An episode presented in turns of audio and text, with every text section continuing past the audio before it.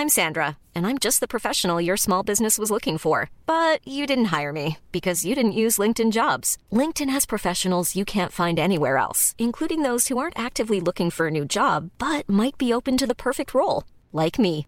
In a given month, over 70% of LinkedIn users don't visit other leading job sites. So if you're not looking on LinkedIn, you'll miss out on great candidates like Sandra. Start hiring professionals like a professional. Post your free job on linkedin.com/people today. Bonjour à tous et bienvenue dans le FC Stream Team, FC Stream Team confiné comme la France entière et Maxime lui est confiné du côté de Vladivostok. Comment ça va Maxime? Bah, ça va, Martin et toi? Oui, Vladivostok, comme tu peux le voir. Alors là, pour info, c'est un maillot que j'avais ramené de Donetsk en 2011. Et euh, pour le coup, j'ai jamais trop su ce qu'il y avait écrit euh, là. Alors, a priori, c'était pas une insulte. Finalement, on m'a dit que c'était marqué capitaine, j'espère, parce que quand je l'ai porté sur le dos, sinon, j'aurais pas eu l'air malin. Et vous voyez, hein, tout ce qu'il y a derrière, c'est du pur décor, parce que vous savez très bien que Maxime ne sait, pas, lire. Ça, vous, vous, êtes déjà rendu compte. Euh, alors, on va essayer aujourd'hui de rendre hommage à notre manière à Michel Hildago, l'ancien sélectionneur des Bleus euh, qui est mort hier. Euh, comment on va faire ça, Maxime? Explique-nous un peu le principe du premier sujet. Alors, on aurait pu parler de Michel Hidalgo en lui-même. On l'a beaucoup fait sur Eurosport.fr euh, depuis hier. On aurait aussi pu le classer dans l'histoire des sélectionneurs de l'équipe de France, mais il se trouve qu'on l'avait déjà fait avec Martin il y a quelques mois. Donc, on a essayé de prendre un peu un contre-pied et de regarder du côté du terrain et de voir un peu, bah, tout simplement, voir, c'est un peu son héritage de toute manière, l'héritage de Deschamps, l'héritage de Jacquet, l'héritage de Bateau, de voir bah, quelle est la meilleure équipe de, l'équipe de France de l'histoire. On a fait un 11, un joueur par poste, et on va en débattre avec vous, bien évidemment, parce que j'imagine que vous ne serez pas complètement d'accord avec nous. Donc 11 joueurs, 11 joueurs qui ont défendu le maillot des Bleus, et on va démarrer avec le poste de gardien, un poste qui a prêté à débat, on y reviendra un peu plus tard. Mais Maxime au poste de gardien, malgré tout, c'est Fabien Barthez qui l'emporte. Fabien Barthez, évidemment, 87 sélections, champion d'Europe 2000, champion du monde 98, finaliste à Coupe du Monde 2006. Fabien Barthez, c'est 12 euh, ans d'équipe de France, une arrivée euh, un an pile après la finale de Munich euh, face à l'Australie lors d'une espèce de Kirin Cup qui remplaçait, on va dire, une participation à la Coupe du Monde pour l'équipe de France. Il est arrivé là, il était dans l'ombre de Bernard Lama, et puis évidemment, au fil des années, après l'Euro 96, il a pris sa place jusqu'à évidemment plus la lâcher euh, jusqu'en 2006. Avec, il y a eu un petit intermède coupé évidemment. Et voilà, Fabien Barthez, c'est la légende de l'équipe de France. C'est le premier gardien à gagner l'Euro et la Coupe du Monde. Et ce sont évidemment des souvenirs incroyables. Et un gardien qui a toujours été au top niveau, je dis bien, en équipe de France. Allez, on va continuer avec la, défense. Et la défense, pas trop de suspense non plus. Vous savez que les Bleus en 98 ont construit leur succès, ont construit leur légende sur ce quatuor-là, Turam, Blanc, De Sailly, Lizarazu, une équipe championne du monde, une défense, pardon, championne du monde, une défense championne d'Europe deux ans plus tard, la plus belle période de l'équipe de France. Et c'est ce quatuor qui symbolise finalement l'esprit Jacquet avec à chaque poste bah, le meilleur joueur de l'histoire des Bleus. Ouais, c'est simple. C'est un, quatuor qui a au minimum 97 sélections, c'est-à-dire c'est blanc, c'est les Arazu. On monte jusqu'à 142 évidemment avec euh.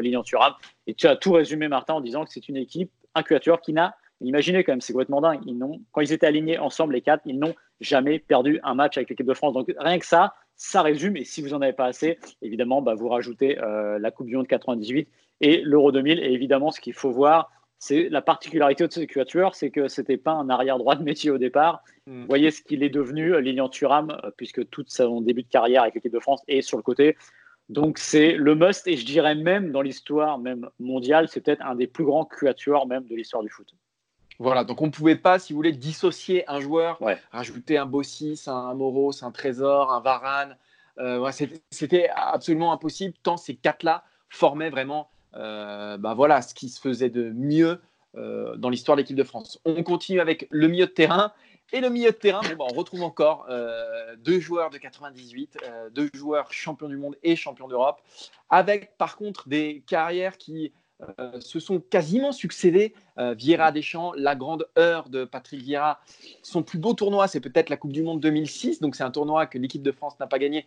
Mais c'était peut-être à cette période-là Allez, avec Zidane, le meilleur joueur français sur le terrain. Il était absolument fantastique. La pieuvre, Vieira, euh, dans la percussion, dans la récupération, c'était quelque chose euh, d'exceptionnel.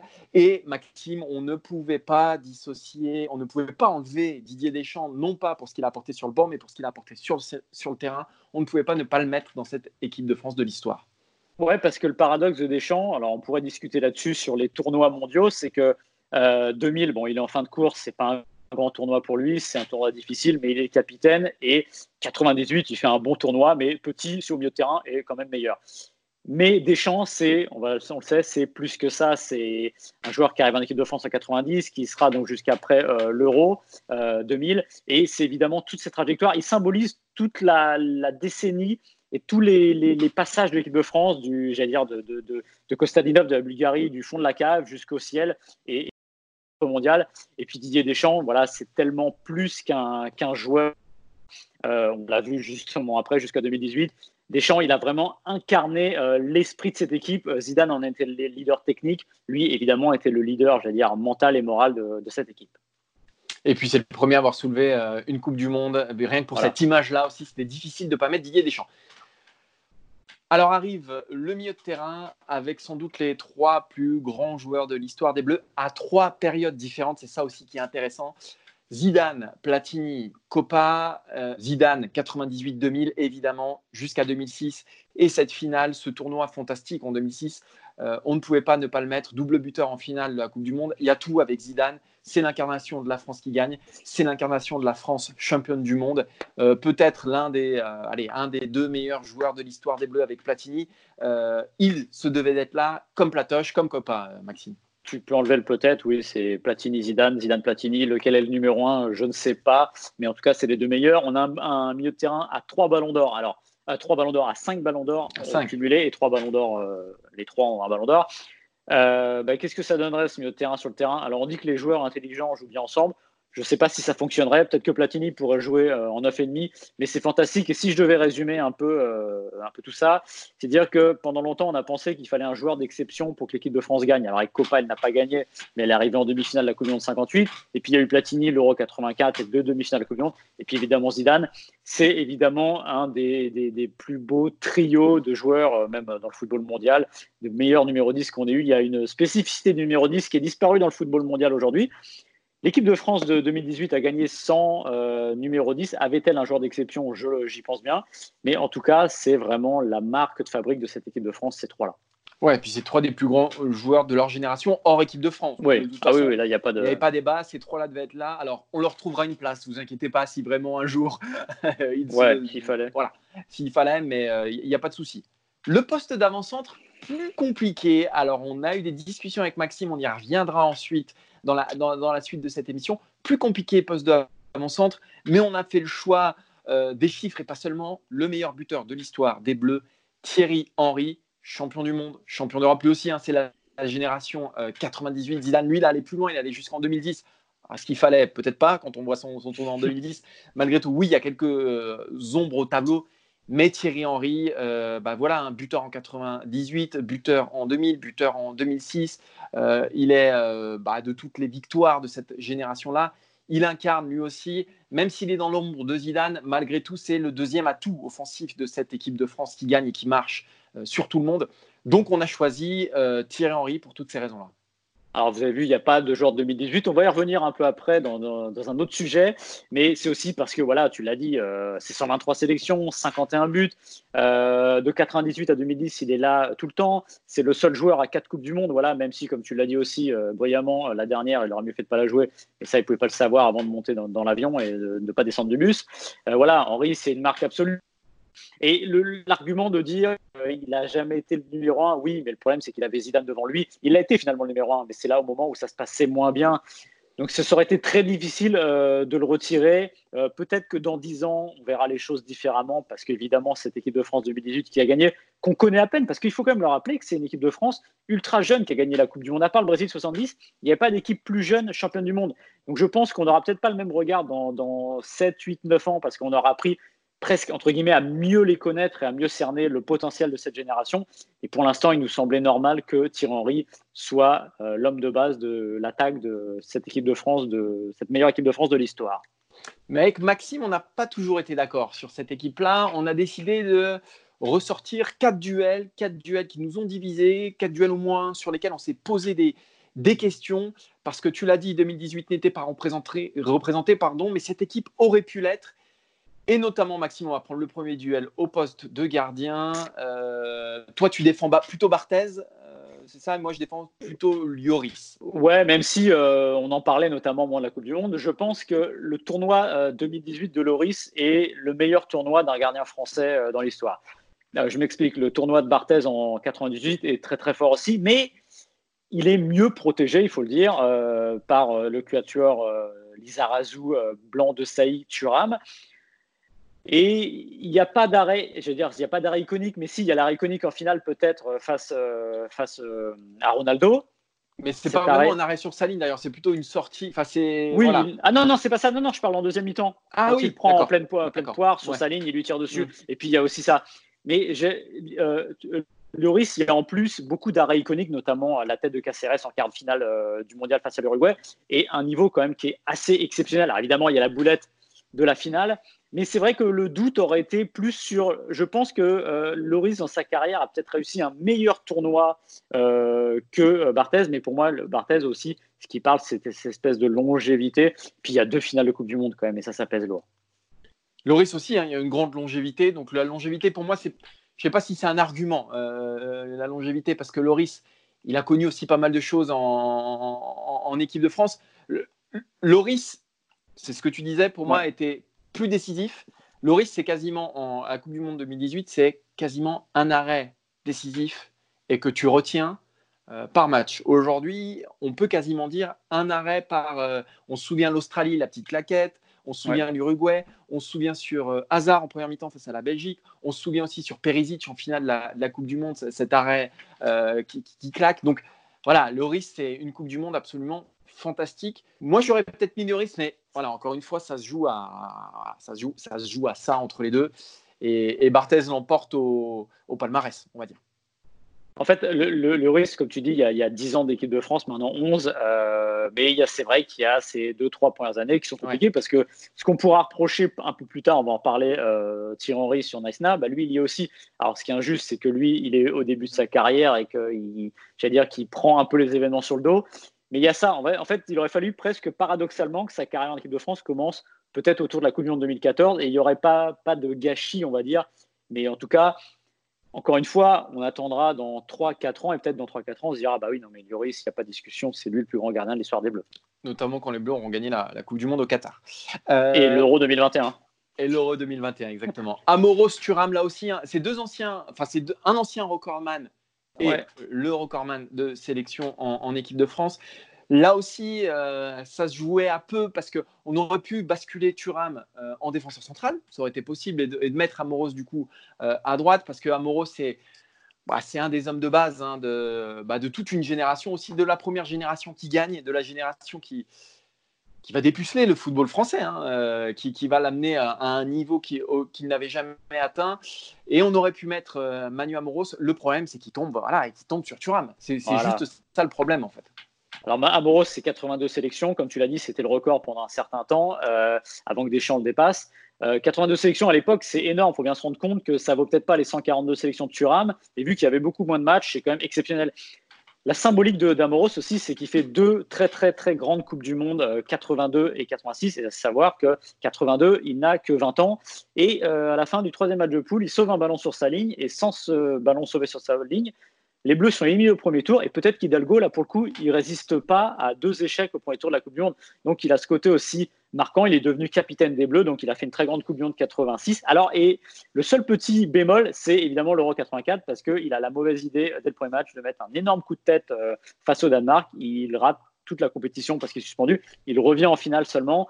Donc, il y a ce petit bémol qui fait que ça aide aussi à mettre Thuram, même si, on va dire, Thuram, il n'a pas non plus besoin de ça, parce que tu l'as dit, il y a 98, euh, il y a ce doublé. il y a un doublé en demi-finale de Coupe du Monde. Et il y, a, le côté aussi Thuram, euh, c'est douloureux 2008, parce qu'il est en fin de carrière mm. internationale, c'est très difficile. Et il y a le côté aussi taulier de Thuram qui ne déçoit que très très rarement dans les grandes compétitions internationales. Donc c'était quand même difficile de ne pas mettre Thuram, même si Amoros aurait fait un formidable arrière-droit de métier pour le coup. Vira Tigana, là aussi, on s'est beaucoup posé la question. Ça a été très compliqué. Tigana, c'est un autre membre du carré magique. Alors, dans ce fameux carré magique de Michel Hidalgo, on n'a retenu que Michel Platini. Y avait, si, on devait en, retenir un deuxième, ça, aurait été sans doute euh, Jean Tigana qui, bah voilà, qui a été fantastique sous les ordres de Michel Hidalgo. On retient Vira là encore parce qu'il y a Primo Palmarès et puis pas que ça, parce que Vira où il a été le meilleur, c'est une compétition que les Bleus n'ont pas gagnée.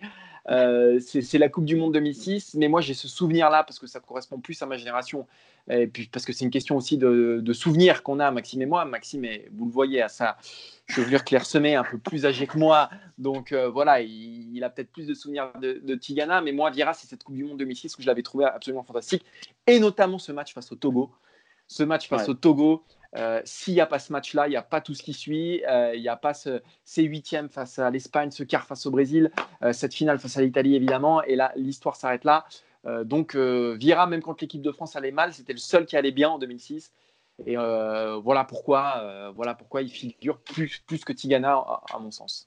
Un jour, il faudra parler de ta formidable euh, perruque qui tient exceptionnellement bien. C'est vrai, c'est vrai. Qui ne bouge pas, un casque formidable. C'est vrai, euh, fantastique. Non, mais c'est vrai que tu, as raison. Et Tigana, il y, a, des souvenirs. Évidemment, si vous pensez à un souvenir Tigana, vous pensez à sa chevauchée côté droit, euh, France-Portugal de finale de l'Euro 84. Mais c'est l'action la moins tiganesque de l'histoire. C'est-à-dire mm. que Tigana, c'est pas du tout ça. C'est une forme de, dire, de N'Golo Kanté. Même si N'Golo Kanté, finalement, il va vers l'avant, etc. Mais c'est un joueur Tigana, c'est trois poumons, c'est-à-dire que on, a fait notre 11 de l'équipe de France avec Zidane, euh, Zidane, pardon, Copa et euh, Platini. Bah, euh, il s'est un peu retrouvé dans cette situation-là. Quand il jouait avec l'équipe de France, euh, Giray, Gengini, Platini, bon après c'était Fernandez, ça allait un peu mieux. Donc à devoir courir pour les autres et il le faisait exceptionnellement bien. Donc Tigana, il y a ce côté-là. Et comme tu dis, Vieira, il y a aussi la prime à la victoire et une forme de longévité parce que si 98 il est jeune c'est pas encore lui euh, l'homme de base du milieu de terrain, c'est euh, Deschamps Petit. Il va prendre le pouvoir au fur et à mesure jusqu'à être exceptionnel, euh, évidemment, en 2006. Et alors, le débat qui nous a le plus animé, là, alors pour le coup, avec Maxime, on n'est pas d'accord, même si on comprend les arguments de l'autre, parce qu'avec Maxime, on est comme dans un vieux couple. On s'engueule, mais on finit tout le temps par tomber d'accord, sinon on aurait Et on parle toujours de la même chose à six mois d'intervalle. Exactement, c'est vrai. Euh, Griezmann, Thierry Henry. Alors pourquoi Griezmann, Thierry Henry? Alors Griezmann, ça fait un, voilà, un membre de, la génération de championne du monde 2018. Il y a peut-être un joueur à retenir de cette période-là, c'est-à-dire finale de l'Euro 2016, ce qui n'est pas rien quand même dans l'histoire de l'équipe de France. L'équipe de France ne va pas non plus tous les quatre ans en finale d'un Euro. Et évidemment, victoire de du Monde 2018, c'est Antoine Griezmann. Euh, pourquoi je mettrais Griezmann plutôt qu'Henri? Parce que Griezmann a fait des références en tournoi, notamment dans un seul tournoi, que Henri n'a pas. L'Euro 2016, euh, le niveau atteint par Griezmann à l'Euro 2016, bah Henri ne l'a jamais atteint dans un tournoi international. Euh, et, puis, et puis, il y a sa Coupe du Monde 2018 euh, où il est aussi le fer de lance de cette équipe-là.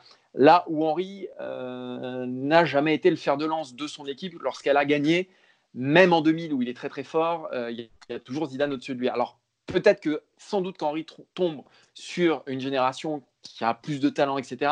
Mais pour moi, l'incarnation de la victoire et l'incarnation du succès, euh, je la en bleu, en équipe de France, je la retrouve peut-être un peu plus en Griezmann qu'en Thierry Henry, même si je n'enlève absolument rien à Thierry Henry à ce qu'il a fait. J'étais absolument fan de lui dans ma jeunesse. Donc euh, voilà, voilà, c'est simplement ça si vous suivez ce qu'on dit et ce qu'on écrit avec Martin depuis au moins autour de la Coupe du Monde 2018, vous savez qu'on aime beaucoup Griezmann, ce qu'il a fait et que c'est pour nous l'homme de base de cette équipe de France.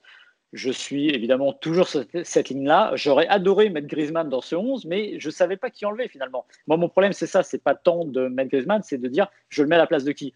À la place d'Henri, je ne peux pas. Même si Griezmann, évidemment, il y a 7 euros à 6 buts. Euh, C'était jamais vu depuis Platini et ses 9 buts en 84 pour un joueur français. C'est évidemment exceptionnel. Après, euh, je pense qu'on peut quand même comparer l'Euro 2000 de Henri et l'Euro 2016 de Griezmann. Parce que l'Euro 2000, déjà, il faut le rappeler, c'est un Euro à 16 équipes beaucoup plus dense, beaucoup plus difficile. C'est vrai. Euh, avec des adversaires plus forts. Et honnêtement, Henri est exceptionnel. Voilà. Après, comme tu dis, le problème, c'est qu'autour de lui, il a aussi des joueurs exceptionnels qui sont au pic de leur carrière. On est au sommet de l'équipe de France. Peut-être que d'ailleurs, l'équipe de France 2018, le sommet. Imaginez, euh, si en 98, on vous a dit qu'en 2000, l'équipe de France serait aussi offensive, aussi belle à voir jouer, si ça se trouve, c'est ce qu'on aura en 2020 T1 avec l'équipe de France, une équipe beaucoup plus poussée vers l'avant par sa maturité, par sa force naturelle. Peut-être, mais pour l'instant, je pense que Griezmann n'en est pas là. Et honnêtement, j'aurais eu du mal à enlever Thierry Henry pour tout ce qu'on a dit précédemment 4 Coupes du Monde, 51 buts en équipe de France. 2006, euh, c'est quand même pas mal. 98, évidemment, il est encore jeune, mais rien que pour le début de tournoi, ce tir au but face à l'Italie, il faut aller le tirer à 20 ans. Voilà. Je pense que peut-être qu'on se dira dans, dans deux ans, trois ans, quatre ans, bah oui, Griezmann, c'est une évidence. Peut-être qu'on le mettra au milieu de terrain parce qu'il aura gagné. Imaginez qu'il gagne une deuxième Coupe du Monde. Ce serait exceptionnel. Mais je pense que là, c'est un peu frais. C'est le 11,5 pour moi. Voilà. Parce qu'en fait, autant que, que mettre Griezmann, j'ai du mal à enlever quelqu'un. C'est ça le problème, en fait. Mais moi, moi alors, c'est pas parce que je vais avoir le dernier mot, mais je, ah je pense que Griezmann est beaucoup plus indispensable à sa génération. C'est lui qui fait jouer son équipe c'est lui qui est buteur, c'est lui qui fait tout.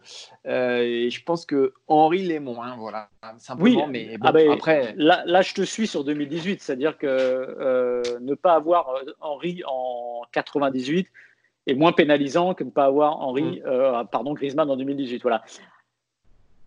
En 2000, je pense que tu peux aussi t'en sortir parce que Griezmann, parce que Yazida. En fait, Griezmann, le problème, et aussi c'est pour ça aussi qu'on a du mal à le placer, c'est que là on parle de le mettre euh, avant-centre. Bah oui, mais Griezmann, c'est pas vraiment en avant-centre, il y a Giroud devant lui. C'est un 9,5. Donc en fait, c'est un peu.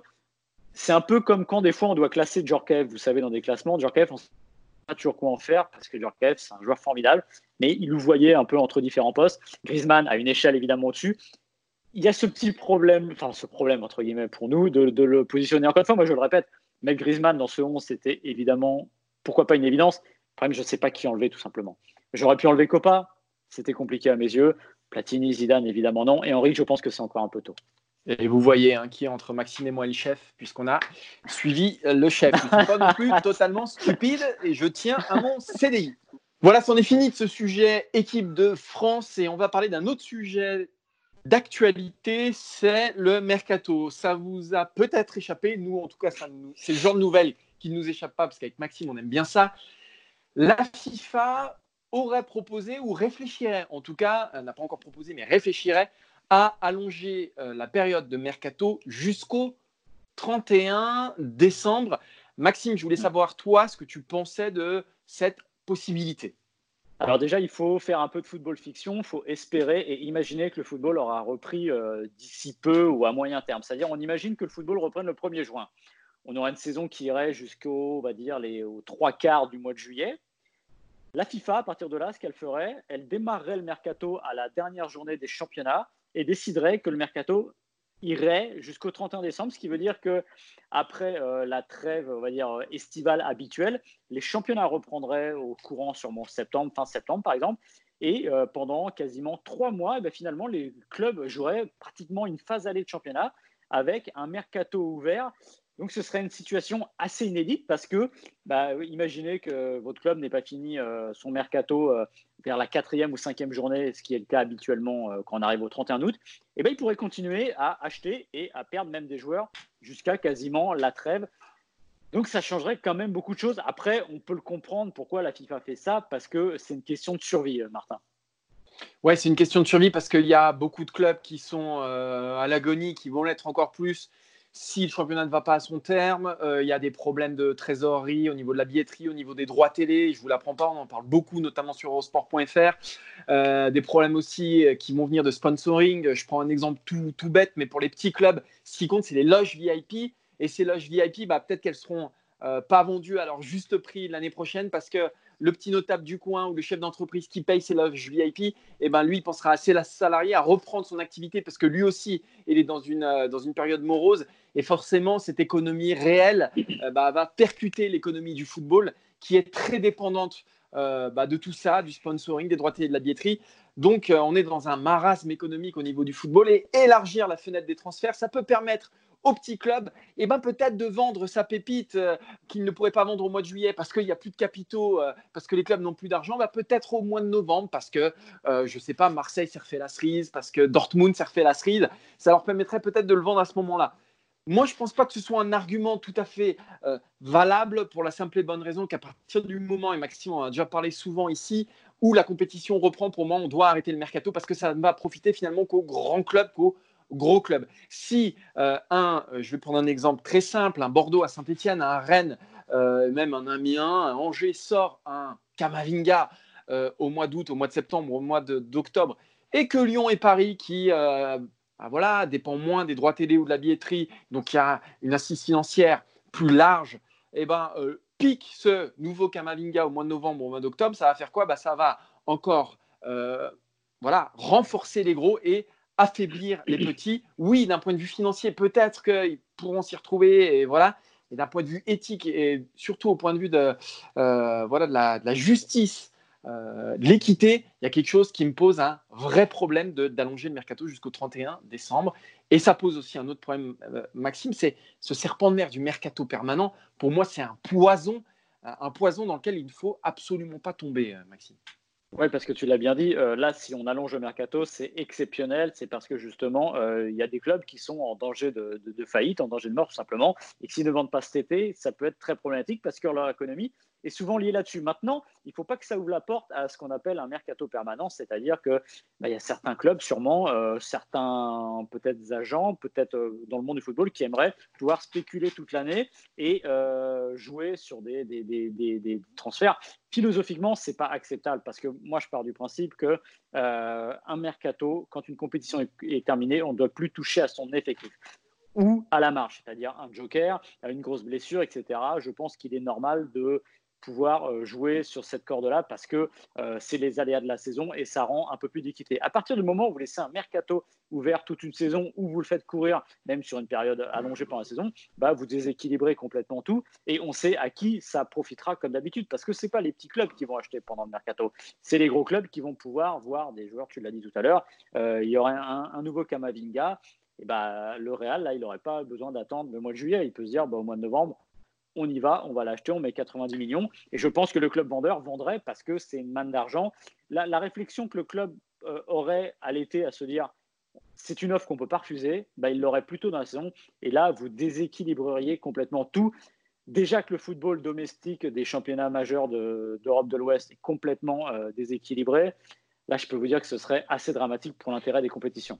Et puis, honnêtement, je doute de l'intérêt. Euh, quand on voit le mercato, moi, j'en ai déjà parlé à beaucoup d'agents eux, ils ragent parce que tous les transferts, ou les 80% des transferts de la Ligue 1 se font dans les 15 derniers jours, 50% euh, quasiment sont dans les 48 dernières heures. Donc c'est juste que voilà, le football français a du mal à, à travailler pas très bien sur ces dossiers mercato. Les cellules recrutement ne travaillent pas forcément euh, très bien non plus. Et un mercato permanent, je ne vois pas à quoi ça servirait puisque tout finalement est ramassé. On attend, on fait monter, on joue les épiciers, hein. on fait monter les enchères. On espère que le prix s'écroulera à la dernière minute, euh, le 31 août à 23h54. Euh, donc pour moi, il faut plus revoir le fonctionnement des cellules de recrutement, notamment en Ligue 1, plutôt que ce mercato permanent qui pour moi serait un poison terrible. Et, l'idée d'allonger le mercato jusqu'au 31 décembre, bah, ça a un petit goût de ce poison-là. Et, voilà pourquoi pour moi, ce n'est pas une bonne solution. Euh, je voulais revenir avec toi, Maxime, sur les déclarations du directeur sportif de, la Juve, qui nous dit que ce sera un été un peu particulier. Je le rejoins là-dessus.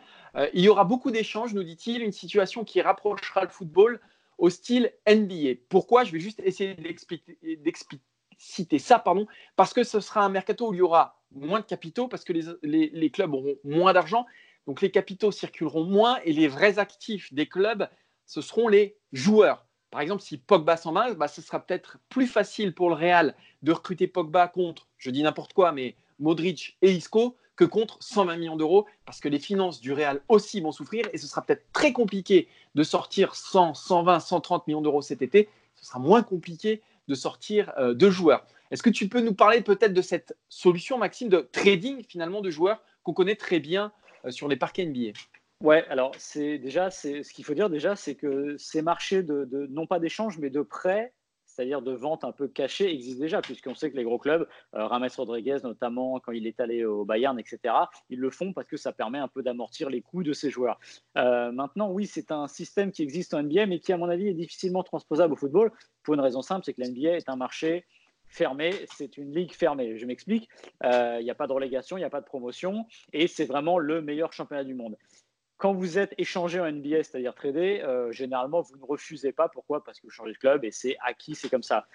En football, rien n'empêchera un joueur de dire bah non, moi j'ai pas envie. Souvenez-vous des rumeurs un peu farfelues qu'il y avait l'été dernier euh, de Neymar au Barça contre Griezmann, contre ceci. Ah oui, mais on oubliait que si Griezmann dit non, eh ben, Griezmann n'ira pas au PSG tout simplement parce qu'il a d'autres solutions de sortie en NBA. Vous n'avez pas d'autres solutions de sortie parce que vous êtes dans une ligue fermée où tout le monde doit accepter de jouer le jeu. Il y en a qui refusent des fois, mais c'est quand même assez rare. Donc voilà. L'autre problème avec ça, de, ces échanges, c'est que ces échanges en NBA, vous êtes sur des euh, équipes avec des salariés caps qui ont des approximativement des puissances financières qui se rapprochent. Du moins, il n'y a pas autant d'écart entre euh, le Real et Retafe qu'il y a entre les Lakers et par exemple les Charlotte Hornets. Donc, vous pouvez vous y retrouver. Là, ce qui risque d'arriver, c'est que ce que dit euh, le, directeur sportif de la Juve, c'est qu'il y aura des échanges. Oui, il y aura des échanges, mais il y aura des échanges entre qui, si ça, ça marche, entre la Juve, entre le Bayern, entre la Juve, entre le Real Madrid, entre la Juve et Manchester United. Il n'y aura pas d'échange entre la Juve et Amiens, par exemple. Parce que euh, si vous avez un super prospect à Amiens euh, qui doit partir et qui est euh, sur le chemin du départ, trouver trois joueurs de la Juve qui vont jouer à Amiens, bah, il n'y en aura pas, avec tout le respect que j'ai pour Amiens. Donc la limite, elle est là. Je pense que ça va profiter potentiellement aux gros qui vont sortir entre eux, entre guillemets, ils vont serrer les coudes on le voit notamment quand il est question d'organiser les coupes européennes, ils arrivent à s'y retrouver. Mais euh, les victimes dans ça, ça va être qui? Bah, Ça va être comme d'habitude les clubs moyens et les petits clubs qui vont être en dehors de ce marché-là. En tout cas, c'est vrai que le trading, ça peut être la révolution pour les grands clubs de ce mercato. On en a longtemps parlé ici dans, la Stream Team ou alors dans Mercredi Mercato où on disait les échanges de joueurs, de grands joueurs. faut arrêter avec ça. C'est un fantasme de journalisme. Ça n'arrivera jamais attention cet été, c'est peut-être comme ça, c'est peut-être comme ça qu'il faudra lire ce mercato. C'est peut-être la, la, révolution, pardon, euh, bah voilà, qui couvre dans, le mercato qui arrive, c'est le trading de joueurs, de grands joueurs, et c'est peut-être ça, comme ça qu'il faudra lire la réalité du mercato qui arrive. Et si jamais ça pouvait marcher, même si je suis un peu euh, sceptique, ça aurait euh, deux intérêts, c'est-à-dire qu'on arrêterait cette inflation des prix complètement aberrante, c'est vrai. transferts, ça part dans tous les sens, parce qu'aujourd'hui on est sur des sommes complètement folles. Et euh, à un moment, les, clubs, c'est une fuite en avant, ils peuvent plus suivre. On le voit quand il y a une crise majeure comme celle-là, bah, ça pose problème. Ensuite, moi, ce que je vois de bien, et s'il y avait une seule raison euh, pour laquelle je verrais ça d'un bon oeil, c'est tout simplement que échanger des joueurs, c'est empêcher une certaine mesure d'empiler les stars. Je m'explique.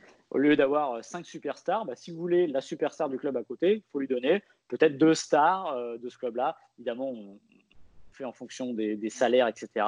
Mais ça permet de ne pas dépouiller le club qui vend sa star et d'avoir une logique euh, footballistique qui, sera, qui serait de nouveau un peu plus équilibrée qu'elle ne l'est aujourd'hui. Et donc, s'il y avait une raison pour laquelle je serais heureux que ça marche, c'est celle-là. Mais encore une fois, à cause des plus petits clubs, je pense que c'est très compliqué à imaginer. En tout cas, ce qui est certain, c'est que la crise euh, économique que traverse le monde en général et le football en particulier peut permettre, pourquoi pas, de bâtir de nouvelles choses, de partir sur de nouveaux modèles et peut-être pourquoi pas de gommer certaines choses qui fonctionnaient mal jusqu'ici. On verra, c'est bien sûr bien trop tôt. On en parlera dans les prochaines Stream Teams, mais ça c'est certain. Euh, on se donne rendez-vous déjà dès la semaine prochaine euh, avec euh, Maxi. Voilà. tu seras là la semaine prochaine. Bah, de toute façon, t'as pas bah, le choix. Ouais, tu peux pas. Ouais, bah, voilà, même heure, même endroit. On changera un peu les maillots, mais bon, ce sera la même. Voilà. On, on, se plaît, on finit par se plaire. Voilà, on, on, on, finit par se plaire. Puis Maxime. Avec Maxime et moi, je vais vous dire quelque chose. Il nous faut beaucoup plus qu'un confinement pour nous séparer, Maxime et moi. Ça, je peux vous le dire. Hein. Ça, je peux vous le dire. Euh, c'est comme les mariages, seule la mort nous séparera. Donc, euh, forcément, à un moment, je vais me retrouver tout seul. Bah oui, parce que, un peu plus âgé, Maxime.